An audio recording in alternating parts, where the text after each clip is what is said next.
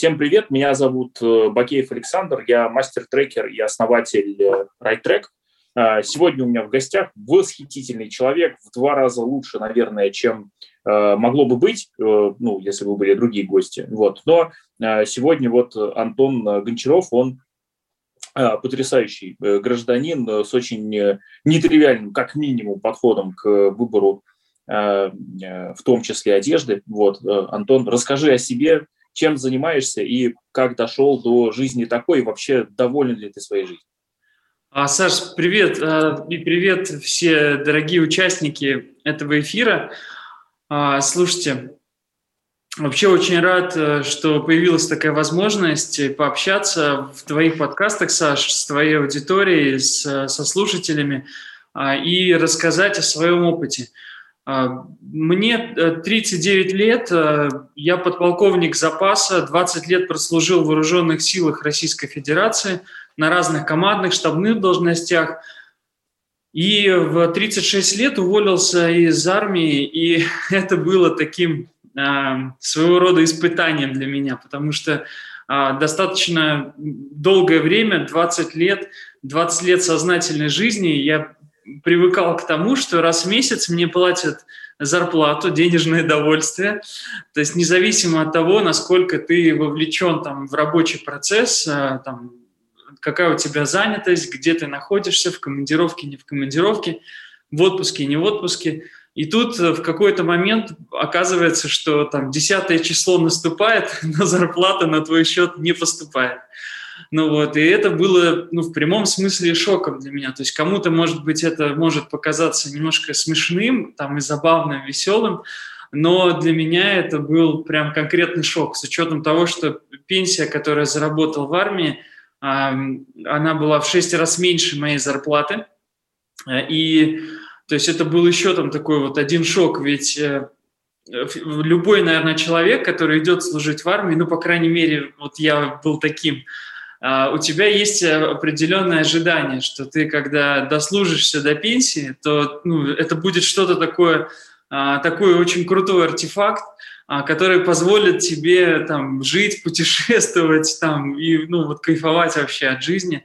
Но по факту вот немножко вот неоправданное ожидание случилось, и ну то есть ты понимаешь, что а, ты немного, немного заблуждался. Но, хотя я армии очень благодарен за тот опыт, который получил, и она меня научила социальной ответственности и дисциплине, а, благодаря которым, собственно, я а, в предпринимательской сфере реализовался. Я считаю, что я реализовался и продолжаю наращивать свой потенциал. За вот, это, вот эти вот несколько лет после увольнения из вооруженных сил – много чего перепробовал, э, и сетевые бизнесы э, там развивал, там, и устраивался по найму. В, ну, просто вот сразу после увольнения было страшно начинать вот предпринимательство. Я устроился в Союз журналистов Москвы, чтобы у меня был а, хоть какой-то, не знаю, кабинет в, в центре Москвы, я мог проводить там встречи и развивать проекты различные. А, развивал проект Академия первой помощи, вот раскрутил аккаунт в Инстаграме до 80 тысяч подписчиков, это мой был первый опыт. А, плюс э, э, ну, развивал, продавал мобильные приложения, делал их э, там на заказ для разных компаний. И потом перешел плавно к чат-ботам, и когда увидел вот в этом огромный потенциал именно в нише чат-ботов, начал обучать интернет-профессии разработчик чат-ботов и сейчас даже основал а, гильдию разработчиков чат-ботов, вот, с которыми мы вместе вот развиваемся и придумываем интересные нестандартные такие решения для а, предпринимателей. Ну вот, наверное, все. Если... Очень, очень насыщенный, как сказать, насыщенный жизненный путь. Э, у меня обычно ну, в, рамках э, подкаста мы обсуждаем, собственно, э, три аспекта. Это предпринимательство как таковое, как вообще как поведение, как образ жизни и мысли. Это ну, страхи и ограничения. Да? То есть это те вещи, которые, собственно, как-то пугают и как-то ограничивают. И мне любопытно в связи с этим, собственно, начать с последнего упомянутого, это ограничения. Какие вот э, тебе пришлось э, заметить э, эти самые ограничения и как ты с ними ну, справлялся, как ты их преодолевал? Ну, а, в принципе, мне даже, по сути, не приходилось самому их замечать, а, потому что вот на момент, например, принятия решения об увольнении, когда я, вот, ну, были оргштатные мероприятия, и э, мое управление, в котором я проходил службу, расширяли, его делали больше. И я единственный, кто сказал, ребята, я, а я увольняюсь, ну, потому что можно было так сделать. Ну вот, и э, тебе генералы говорят сразу же о том, что там, Антон, там за забором жизни нет, тебя там с твоим характером съедят. Э, и ты реально веришь вот в, эту, ну, вот в эти слова, а, ну, потому что ты привык доверять там, начальникам, командирам и, ну, в принципе, не обсуждать там, их приказы, которые там, тебе ставят. И э, это, наверное, самое первое, с чем мне пришлось столкнуться, то есть, ну, вот, вот поменять парадигму. То есть э, я воспринимал, наверное, как, э, ну, с учетом вот этих вот таких вот э, э, горе-наставлений, да, то есть я, я, я воспринимал э, окружающий мир как враждебный.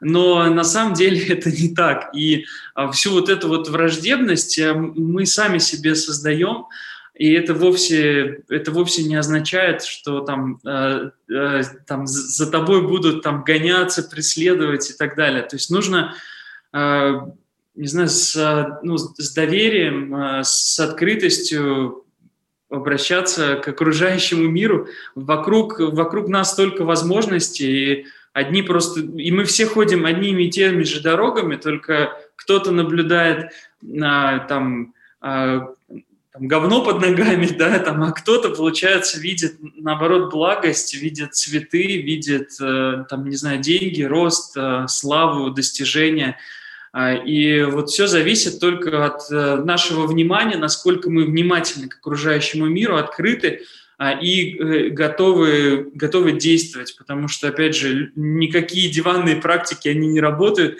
и в любом случае, ну, невозможно достичь, достичь чего-либо, если просто, ну, вот уйти в себя, в, в какую-то нирвану, там, отказаться там от социализации, ну, вот, вот как-то так. А что вот что тебя прям поддерживало на этом пути? Ну, то есть, когда ты принял решение и э, начал уже воплощать его в жизнь. Что а, помогало?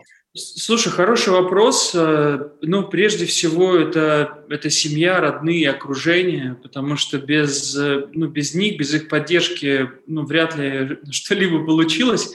И опять же, когда у тебя есть э, те, за кого ты отвечаешь, когда у тебя есть определенные социальные обязательства, то э, ну, у тебя нет просто вариантов э, вот опустить руки и сказать, слушайте, сорян, ребят, я вот устал, э, я не хочу там работать, не хочу ничего там вот делать, мне тяжело, там, или вот не получается. Например, э, во время службы в армии там не всегда же была достаточно высокая зарплата. Например, когда в 2007 году а, я перевелся из э, Дагестана в Москву, то у меня зарплата в Москве была меньше, чем я в Дагестане получал. То есть там в Дагестане на тот момент я получал где-то около там, 16 тысяч рублей а, а в 2007 году. А в Москву, когда я перевелся, это была зарплата 10 800.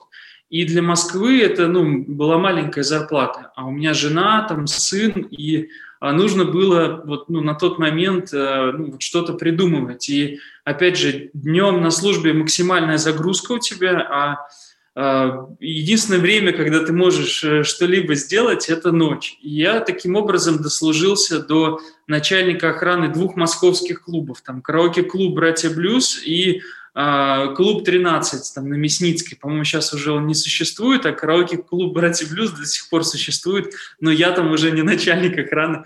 Ну вот, ну просто это к тому, что э, всегда, то есть, ну, есть несколько позиций, то есть можно сказать, слушайте, ну вот у меня служба, я военный человек, мне там не разрешено подрабатывать, я ничего не могу делать, а другой вариант, что ну, ну, тебе нужно обеспечивать свою семью, а, и искать эти возможности. И для меня всегда, ну, то есть ответственность перед родными, близкими, перед теми, за кого ты отвечаешь, перед детьми, она всегда зашкаливала, была на достаточно серьезном уровне, и а, у меня не стояло никогда выбора, то есть делать или не делать. То есть я все время делаю. Ну, конечно, а, ну, иногда я делал неправильно, ошибался очень серьезно. И здесь как раз ну, важна была вера моей семьи в меня и поддержка. Там, ты придешь уставший домой, по тебе там полазит сын там, и а, ну, вот,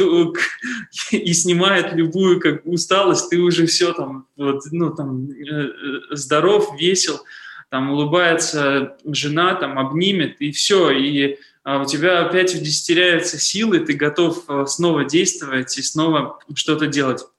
У меня был один такой провальный опыт серьезный, а, уже после увольнения из армии. То есть понятно, что после увольнения я а, оказался на определенном дне, ну, потому что при прочих э, а, там тратах, э, там, которые у меня были, к которыми ты привык уже, да, то есть и они уже вроде бы как вот, ну, стали постоянными, очень сильно упал доход. И нужно было выбираться, то есть ты оказываешься на определенном дне, от которого нужно отталкиваться.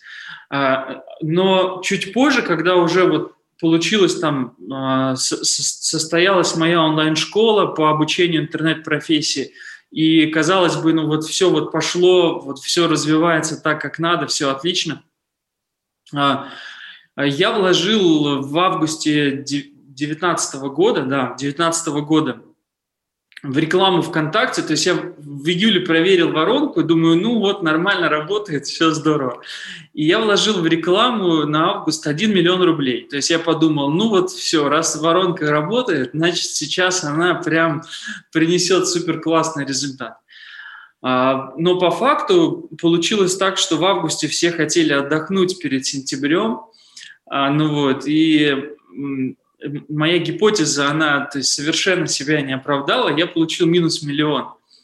И, ну, то есть это было одномоментно. Опять же, в армии я не учился там финансовой грамотности. Мне не говорили о том, что а, там, ну, как нужно поступать с прибылью, что там нужно еще там, там на сколько-то там, на 5, на 6 копилок а, весь свой доход там разделять, там, инвестировать, там, там, диверсифицировать и прочие-прочие дела. Ну вот, а, и естественно, то есть я потерял не то, что там, ну, все, что у меня было, то есть, ну вот, но много больше. Ну, и а, мне нужно было там одномоментно а, там платить зарплаты людям, делать еще какие-то там обязательные регулярные платежи, а, там вплоть до того, что а, там, не знаю, за мной начала гоняться заведующая по общежитиям, потому что я там не оплатил за, э, ну, за вот, квартиру, ну, потому что я проживаю в общежитии в Москве, а, ну, поскольку Минобороны должно мне вот выдать квартиру, я ее заработал за вот свою 20-летнюю карьеру. И, ну, то есть получается, вот такие вот ситуации вот случились, э, и ты думаешь, э, так, что, что делать, как тебе вот выпутываться. И тогда я э, поверил прям очень сильно в силу социального капитала. И я просто-напросто наговорил голосовое сообщение в чат участников, ну, там, учеников, там, у меня там есть несколько разных чатов, и были, ну, вот такие прям самые, самые-самые ученики, там их было несколько десятков, ну, где-то вот, ну, по-моему, чуть больше 50 человек на тот момент было в чате в том, а, и а, я наговорил голосовое сообщение, объяснил ситуацию, говорю, говорю вот, ребят, вот так, такой-то коллапс случился, не хочется вот ставить крест на всех наработках, которые ну, там делались, и хочется, чтобы вот проект жил и развивался, и э, ну, попросил там 3-4 добровольца э, перейти там в другой чат и ссылочку на него разместил для того, чтобы поработать вместе со мной, взять на себя э, ну вот какие-то обязанности, поработать со мной за опыт, э, вот, ну, и на перспективу, да, что вот, ну, сейчас вложив э, какие-то свои усилия, потом вот получить, соответственно, э, свое вознаграждение. И каково было мое удивление, когда практически весь чат просто перешел вот по этой, ну, там, моей ссылке и вот оказался совсем в другом ином чате, где я уже предлагал им, э, там, по сути, то есть работать за опыт, чтобы они вместе со мной э, ну, развивали вообще те вещи, которые вот я на тот момент раскачивал. И э, это очень, ну, это сильно укрепляет твои позиции. Во-первых, ты начинаешь понимать, что ты все делаешь правильно, ты э, не зря, ну, опять же, днем и ночью думал об этих людях и делился с ними своим опытом, э, помогал им всячески. То есть ты видишь, что э, этому есть обратная связь, вот она. А это очень круто, и я очень благодарен тогда вот всем ребятам, которые как раз перешли вот в этот чат и а, с которыми мы фактически ну, вот создали ну, вот основу рождающейся на тот момент вот гильдии разработчиков чат-ботов. Вот как-то так. Класс, история очень яркая и романтичная, да, то есть тут и ошибки, и ответственности, а, социальный капитал как один из э, инструментов развития, да, да. ну и, скажем так, э, драйверов даже, я бы сказал, развития, да, в каком-то смысле. А, мне стало интересно сейчас про, собственно, а, то, что для тебя сейчас является ну, там, страхами. Mm-hmm. То есть я, я понимаю, что у тебя был какой-то опыт жизненный, ты понимаешь, что страшно бывает по-разному, вот, и те страхи, мне интересно, какие они есть у тебя сейчас, и чуть попозже, какие они были там в начале, скажем, карьеры трудовой и военной? А, да, хорошо. Слушай, сложный даже вопрос, потому что вот сейчас даже э, вот на данный момент, хотя не сложный, интересный просто, на данный момент, э, ты знаешь, Саш, я бы даже не сказал, что а, у меня есть какие-то страхи. А, ну, возможно, из-за того, что я с ними работал, и сейчас я поменял свое отношение к ним, потому что воспринимаю их не, э, ну, а, как, как определенный триггер, mm-hmm. то есть, ну, который, то есть, если ты чувствуешь, ну, ну вот какую-то вот угрозу вот э, из какого-либо направления, ты понимаешь, что просто это сигнал для того, чтобы ты начал действовать. То есть страх э, в позиции, когда ты а, трясешься, пугаешься. То есть я, я считаю вот такое чувство, ну, своего рода даже одним из самых сильных грехов.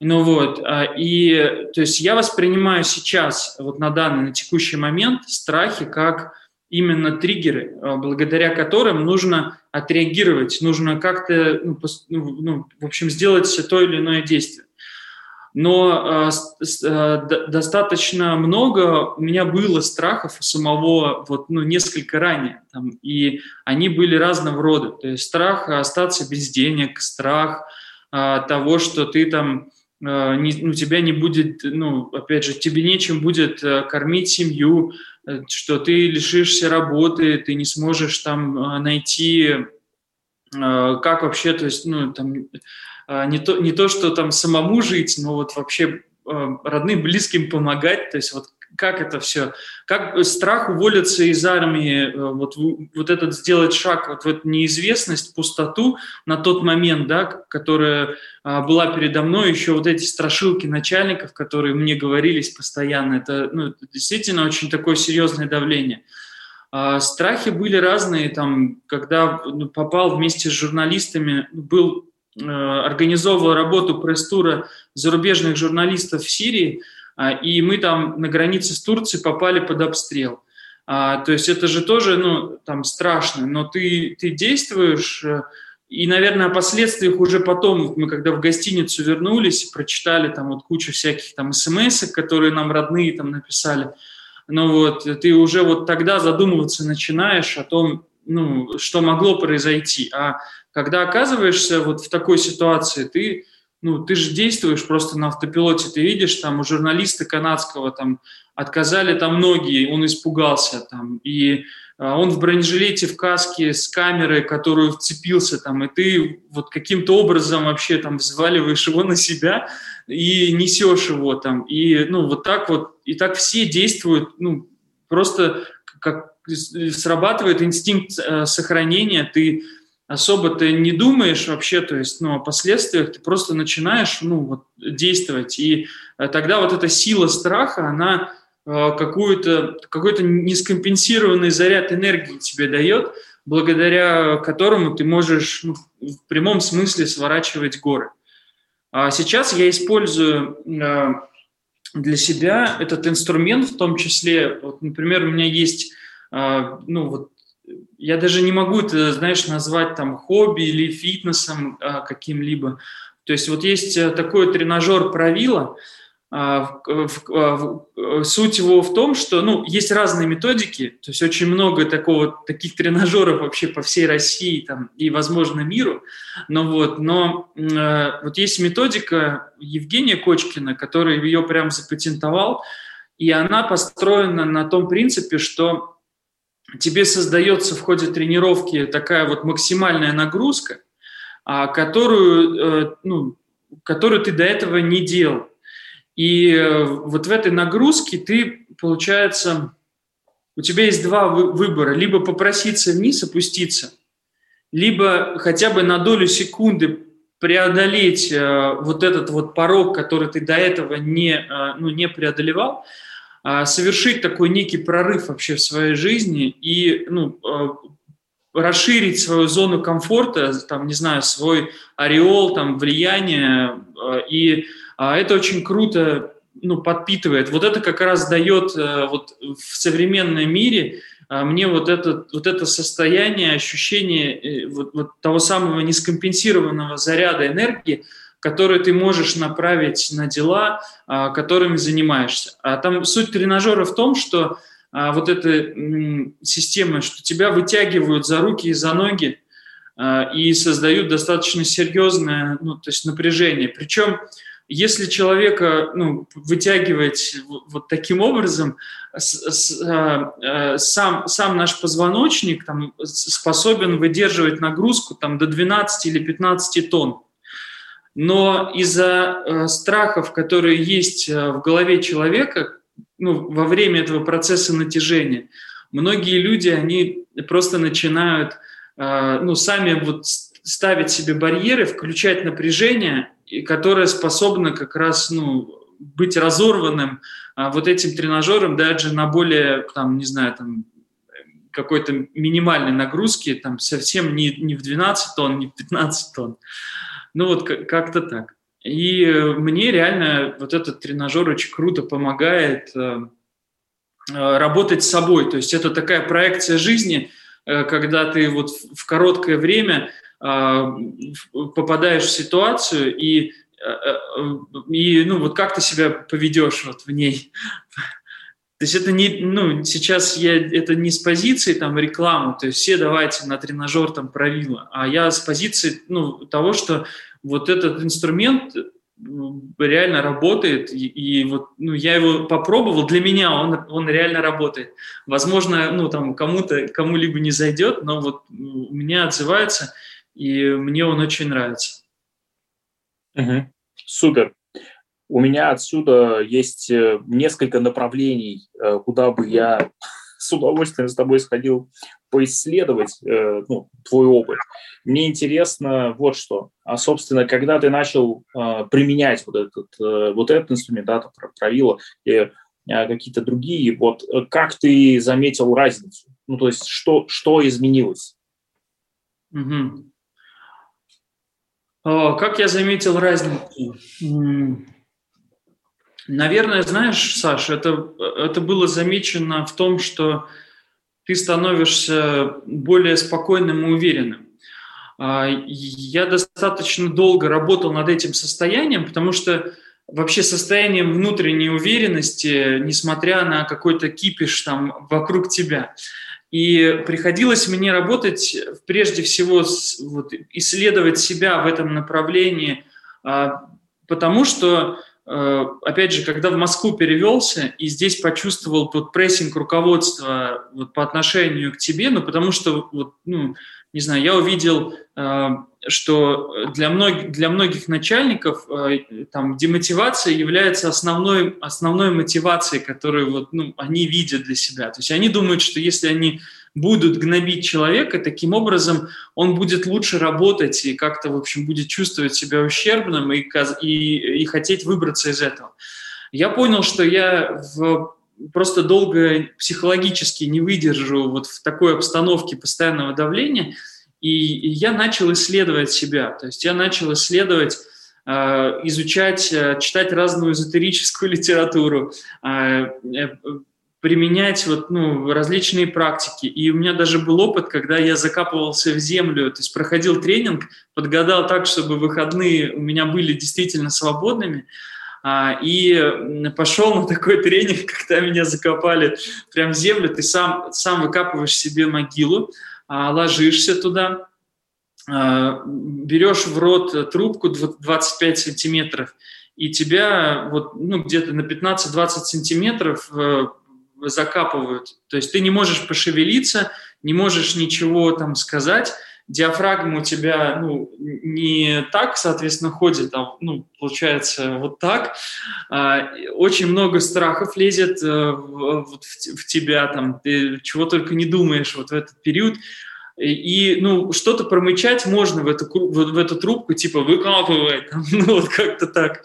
Но быстро тебя не выкопают, и ты это должен понимать, там, ну, потому что если тебя начнут лопатой там выкапывать, могут, соответственно, проткнуть, поэтому это все делается руками, и ты не знаешь, насколько тебя закопали. То есть это еще одно из таких вот испытаний, которые вот с тобой случаются.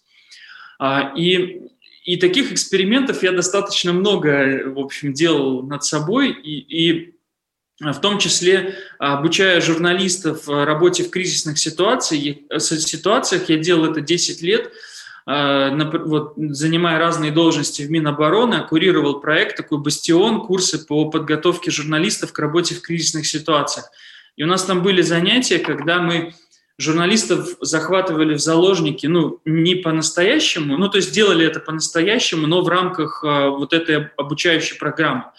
А, и Потом нужно было уметь выводить этих людей, этих журналистов, которые ну, а, получили очень серьезный стресс из вот этих вот патовых ситуаций, сложных и ужасных.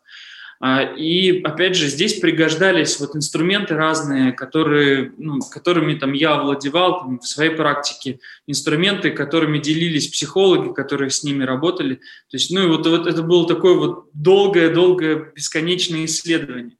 А, и здесь, опять же, когда я познакомился с Правило, я увидел очень кратный рост. То есть, если, например, мне а, для того, чтобы ну, там, требовалось, опять же, для того, чтобы словить определенный уровень там, дзена, а, э, там, потратить несколько лет, то тут я увидел, что ты, в принципе, вот это состояние спокойствия, уверенности в своих силах ты получаешь э, там за несколько минут, то есть за одну тренировку. Ты уже можешь понять э, вот это вот чувство, приблизить его. А, и, ну, то есть вот это, это было таким одним из, наверное, самых сильных озарений для меня, потому что ты там тратишь годы, а оказывается, можно все гораздо быстрее. Вот как- как-то так. А, мне это очень напоминает э, э, истории из э, телесно-ориентированной психотерапии, mm-hmm. где через работу с телом, там танцевальная терапия есть еще, где через работу с телом, гибкостью и физическими а, проявлениями внутренних психологических, психических процессов ну, соответственно, э, человек э, как будто э, быстрее исцеляется.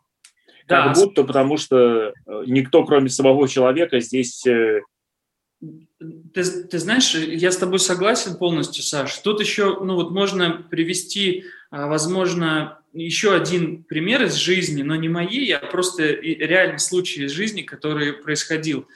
А одна женщина из Екатеринбурга вот со своей семьей и прям, прям почти грудным ребенком, они отправились в лес вот в поход. А, и а, ночью она просыпается вот от какого-то чувства настороженности, там, и она выглядывает из палатки и видит, что вся палатка окружена волками.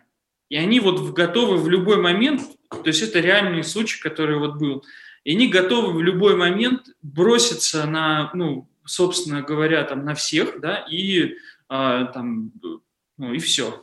А, и она в как, вот понимает, осознает, что ее сейчас задача сделать э, все возможное для того, чтобы ребенок там не заплакал и не, не, не, не, стал вот этим вот триггером, который вот эту команду спровоцирует, э, вот этих хищников на действие.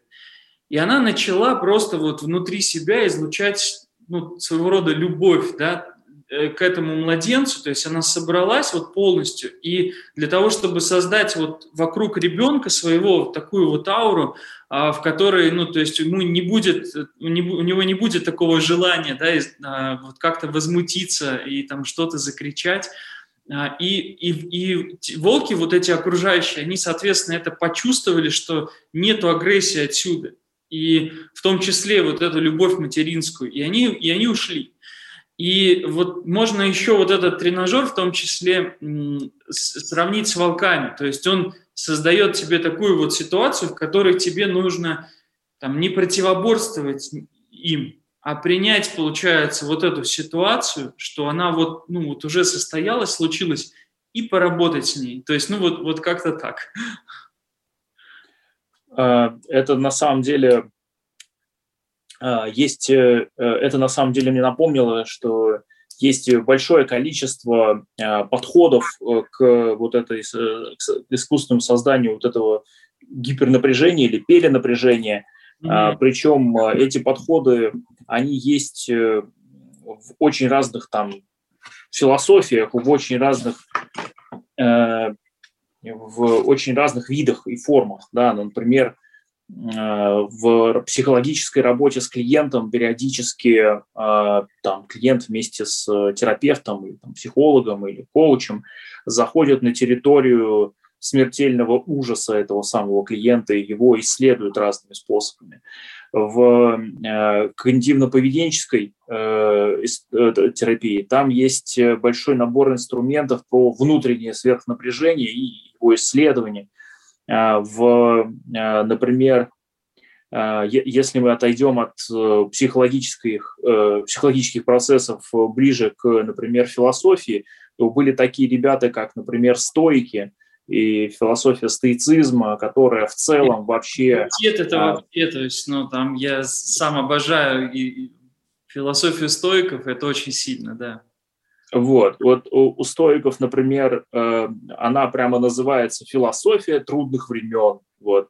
Там прям типа, если тебе недостаточно плохо, ты, значит, недостаточно хорошо смотришь на реальность вокруг. Вот. Ну, я понимаю, я сейчас утрирую, но тем не менее. Вот. То есть вот эта история про сверхнапряжение, которое освобождает какие-то а, зажимы и что-то такое, это очень круто работает. А, а соль в том, что оно работает действительно мгновенно. То есть э, это не требует какого-то, правда, вот э, большого длинного пути, который надо пройти, чтобы ты вот там что-то там ощутил или понял. Это действительно вот там, щелчок пальцев. Есть обратная сторона у этой медали. Два раза в неделю щелчок пальцев не поделаешь. То есть вот эта штука, она провоцирует на то, чтобы человек научился а, э, в это состояние погружаться, а, так сказать, самостоятельно внутренними инструментами, без э, внешнего воздействия, потому что оно очень быстро перестает, ну, организм адаптируется, просто, ну, биология наша, э, механизмы адаптации потрясающе работают. Вот, поэтому у меня вопрос, собственно, я, я, это, это все была подводка к вопросу. Вот какие ты внутренние инструменты э, там саморегуляции или, может быть, управления собой или там еще что-то вот сейчас используешь что, и как у тебя вот с этими вещами? Слушай, вот э, самый классный мой инструмент э, вот, э, какой-то и дисциплины, и саморегуляции, и рефлексии э, – это дневник, который я веду. Uh, там, uh, я пробовал разные там, методики и там делал это там, журнал успеха вел определенные там приложениях, э, и э, там как-то развлекался там с разными форматами ежедневников, там, листков, ответов на вопросы определенные – а потом просто начал вести вот такой вот дневник, в котором ну, пишу э, какие-то мысли. То есть он, он, он меняется по ходу вообще там дела, э, и он становится различным. То есть сегодня э, я его веду в одном формате, там, завтра совершенно в другом. Но э, суть остается неизменной. То есть здесь Здесь вся моя рефлексия, здесь ответы на вопросы. То есть это книга, которую я сам пишу, а, для себя. То есть, ну, вот иногда там, а, там это вот какие-то зарисовки упражнений, которые я там изучаю. А иногда это просто там вот, ну, там нейрографическая вот здесь картина. Mm-hmm. Там, может быть, э, там фиксирую там книги, которые там читаю, ну вот, и которые произвели на меня там впечатление сильное. А вот сейчас, например, я устроил себе такой вот своего рода челлендж, когда а, на протяжении... Так, сейчас я вот отмотаю. Он просто вот длится у меня всего лишь несколько дней еще. А, вот. Так, вот, пожалуй, да, наверное. Нет, не вот. А, вот, значит, э, э, и, и челлендж заключается в том, что я 10 дней отвечаю на вопросы а, о прошлом, потом 10 дней о настоящем и 10 дней о будущем. Причем по два вопроса в день, утром и вечером. И ну, такую вот веду, опять же, саморефлексию. Потом планирую опять вернуться а, к непосредственно к тому, чтобы просто какое-то перечислять основные события, которые случились со мной там в течение дня, а, какие выводы я сделал относительно этого, а это, этим, кстати, пользовались инструментом и стойки, и благодаря как раз вот подобным инструментам и до наших дней дожили определенные книги там стойков, например, там та же самая там философия Эпиктета, да, ну, то есть, потому что он сам не писал никаких трудов, но вот его ученики, ну, опять же, вот эти вот в, свои, в своих дневниках а, что-то сохранили, и это что-то дошло до наших дней. Ну вот, как-то так. То есть я веду дневник, и здесь он мне позволяет и подводить итоги дня, насколько продуктивным этот день был для меня, а, делать какие-то выводы, там, не знаю, рефлексировать э, и а, строить планы в том числе. А, скажи, а вот э, когда ты вот этими инструментами начал пользоваться? То есть это было, э, в какой момент это к тебе пришло в такой форме, в таком виде? А в таком виде, вот прям вот этот дневник, что я сейчас показал, то есть я его завел в период вот этой вот э, первой волны пандемии, но э, вот почувствовал какую-то вот такую необходимость именно писать на бумаге, а не просто там э, там медитировать, уходить там, ну вот в, в какой-то, получается, там, не знаю, в себя, а ну, показалось, что, ну, вот это же практика письма, она же ауральная, и тем, что мы пишем, мы уже влияем и на те события, о которых мы пишем, и ну, на, на те события, которые это может потянуть за собой. А, и, ну, поэтому вот, вот, вот как-то, видимо, э, не знаю, так совпало, что ну, я начал это делать. То есть до этого э, я делал это там нерегулярно, а, и там в разных форматах. А вот, э, ну, с, наверное, где-то с апреля, да, вот прошлого года, а, с апреля там 2020 года, то есть это стало уже таким, ну, прям моим основным инструментом, а, и я вижу его, ну, плюсы, преимущества. Опять же, тем, что я пишу, делаю это, я вовлекаю э, там своих детей, например, там младший сын тоже начал рисовать и начал писать. Он там пишет не гелевой ручкой, там, не шариковой, а перьевой ручкой, там, там, глядя на меня. Ну вот, он там начал там, изучать там, графику, там, рисует э, разные очень сильные картины. А, то есть ходит, занимается с преподавателем, там, ему, то есть только-то вот только 7 лет исполнилось, а он уже, ну, ты видишь, э, ну, что вот личный пример очень круто работает, И то есть он вдохновляет в том числе там, твоих родных на то, чтобы тоже использовать этот инструментарий.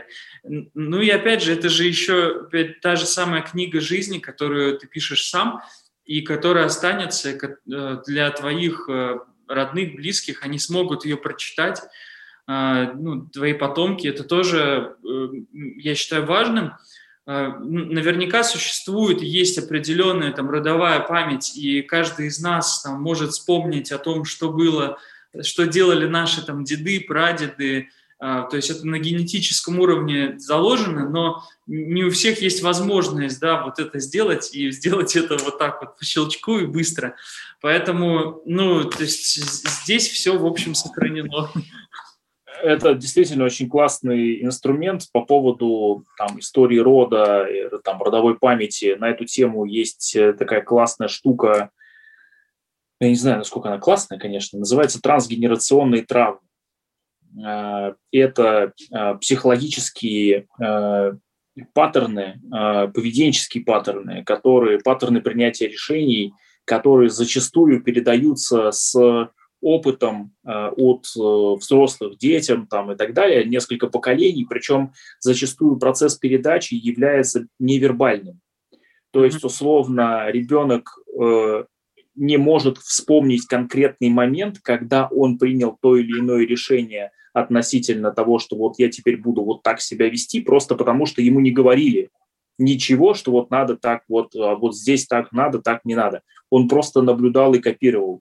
И вот этот э, невербальный способ э, передачи, он, собственно, и обуславливает э, наличие там, вся, всяких интересных казусов. Ну, то есть, условно, в войне 1812 года один из предков там, значит, имел проблемы, сидя в окопе, потому что у него кончились патроны, вот, а его далекий потомок теперь не выходит из дома без четырех шариковых ручек у себя в кармане, просто потому что, не дай это бог, одна кончится. Это же очень страшно.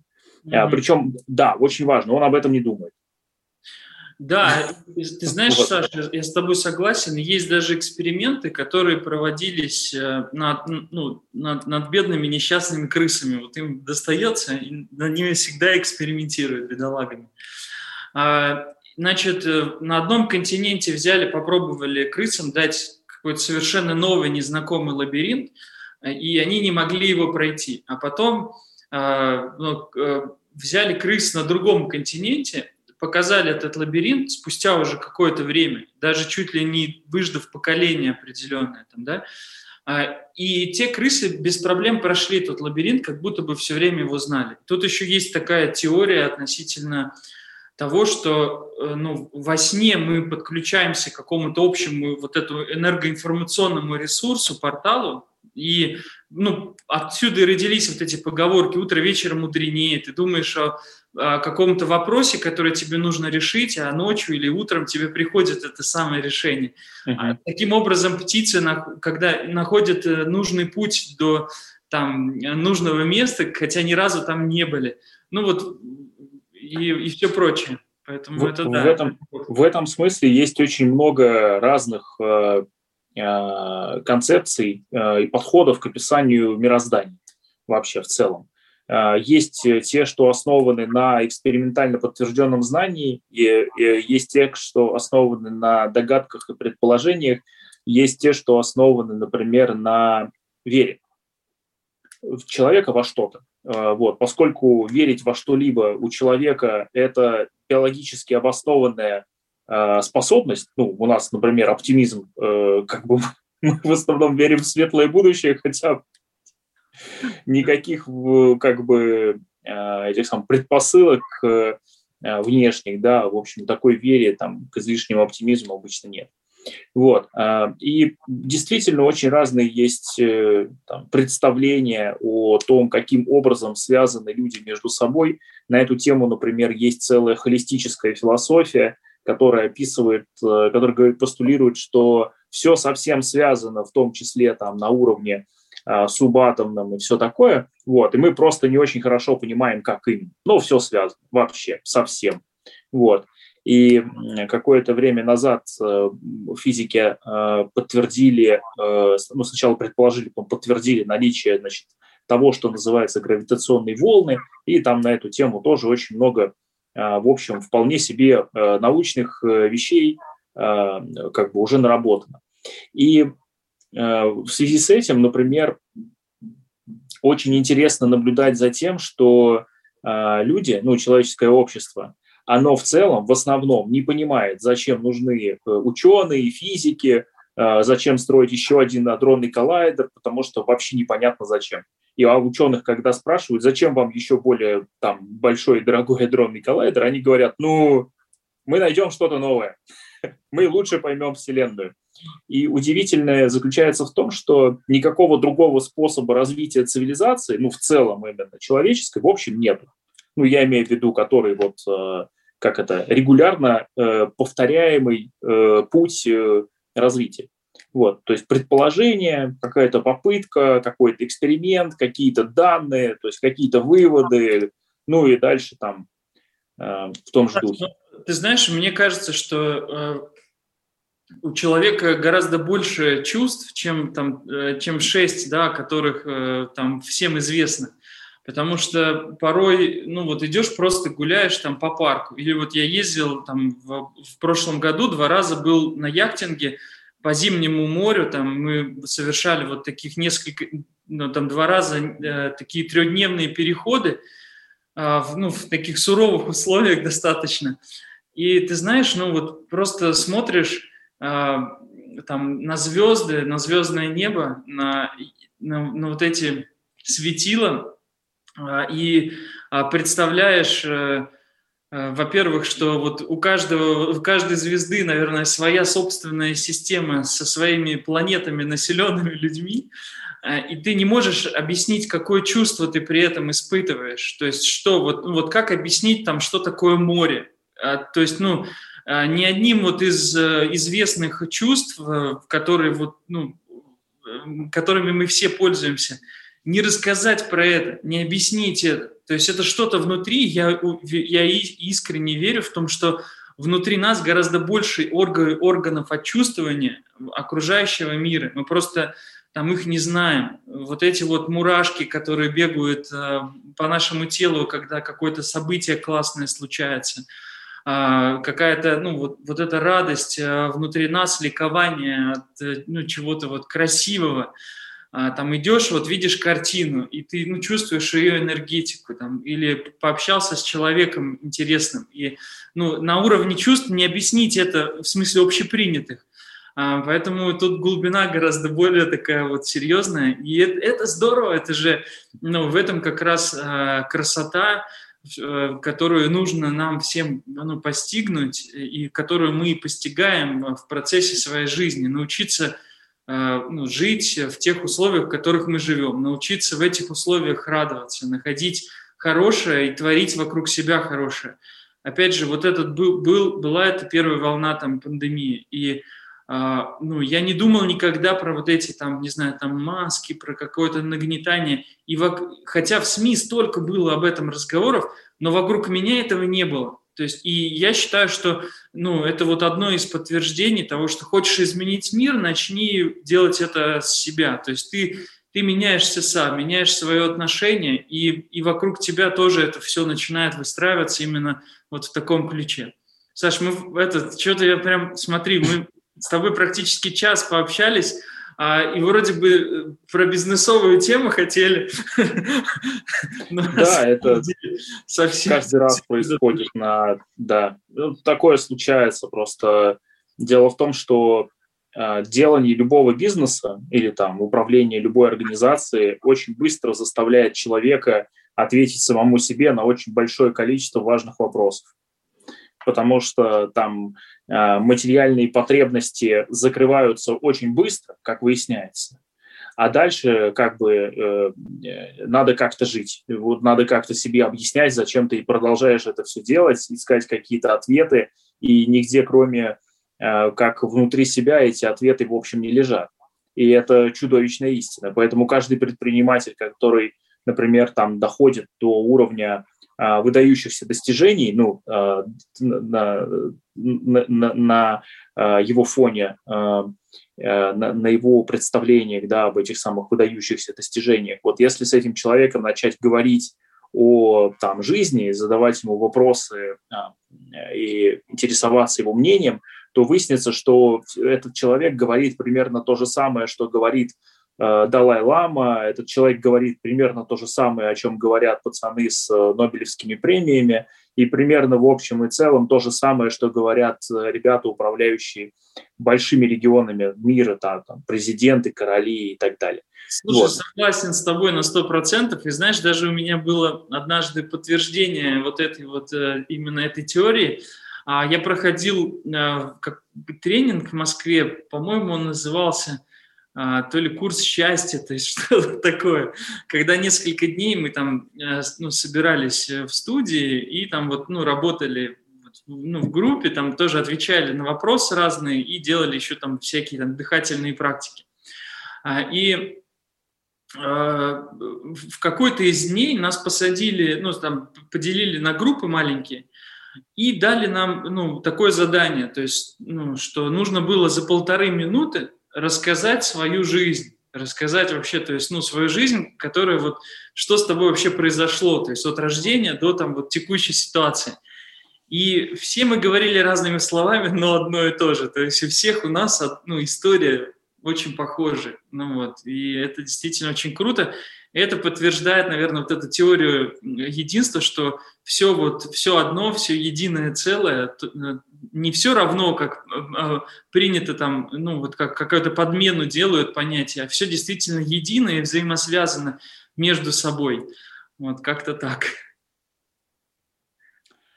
А, смотри, мне очень нравится наша дискуссия, и мне кажется, что сейчас настал тот момент, когда можно э, слушателям и зрителям э, сказать, э, э, знаешь, как это, то самое важное, то самое нужное, то самое главное, с чем вот, э, э, как сказать, ну, с, с чем стоит э, побыть, с чем стоит, над чем стоит поразмыслить, может быть, или что стоит, может быть, к себе внедрить быстро и просто.